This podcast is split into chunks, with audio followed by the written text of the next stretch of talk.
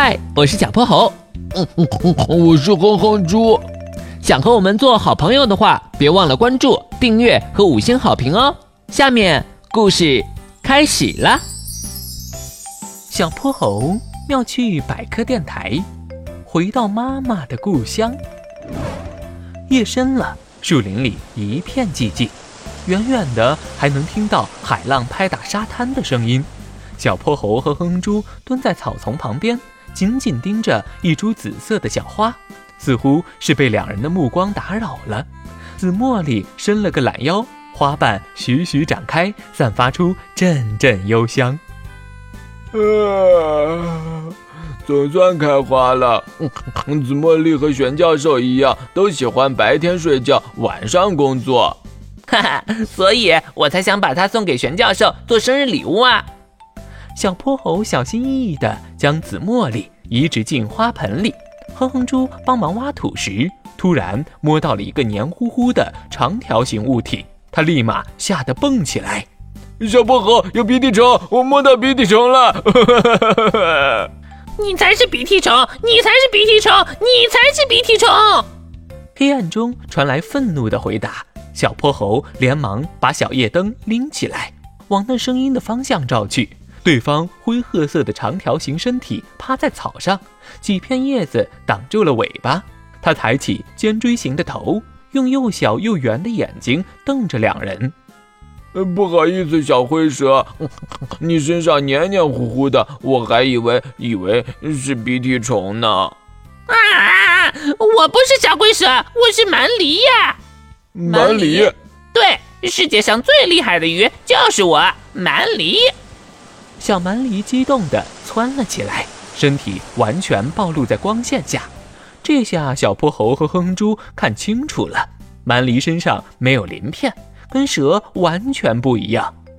但是你是鱼，要怎么在陆地上生活啊？所以说我是最厉害的鱼嘛，我可以用皮肤呼吸哦。嗯，只要保持身体湿润，我想去哪儿就去哪儿。好了好了，不和你们聊了，我要继续赶路了。等等，小曼丽，你要去哪儿啊？现在很晚了，容易遇到危险，不如我用筋斗号送你吧。蛮狸就是晚上才出门的，我才不怕危险，我要赶紧去。这时，一颗橘黄色的流星划过天空，紧接着就是无数颗流星拖着长长的尾巴，在夜空中奔跑狂欢，然后落到海的另一边。哇，是流星雨！今天的运气可真好。哎呀妈呀，这也太美了！妈妈，我妈妈来看我了！小蛮狸兴奋地大喊着：“妈妈，妈妈！”等天空又回归安静，小蛮狸才觉得有些不好意思。我的妈妈就是流星雨呀！水母阿姨告诉我，妈妈变成了星星，每天晚上都在天上看着我。可是章鱼伯伯又说，妈妈变成了一朵云，想我的时候就会飘到海面上下一阵雨，又是星星又是雨，所以我妈妈就是最漂亮的流星雨，一定是妈妈记得今天是我的生日，特意来看我啦。原来今天是你的生日啊，小蛮狸，祝你生日快乐！生日快乐，小蛮狸，你刚才说要赶紧去做什么？嗯，是要回家吹蜡烛、吃蛋糕吗？那我们快坐上筋斗号出发吧！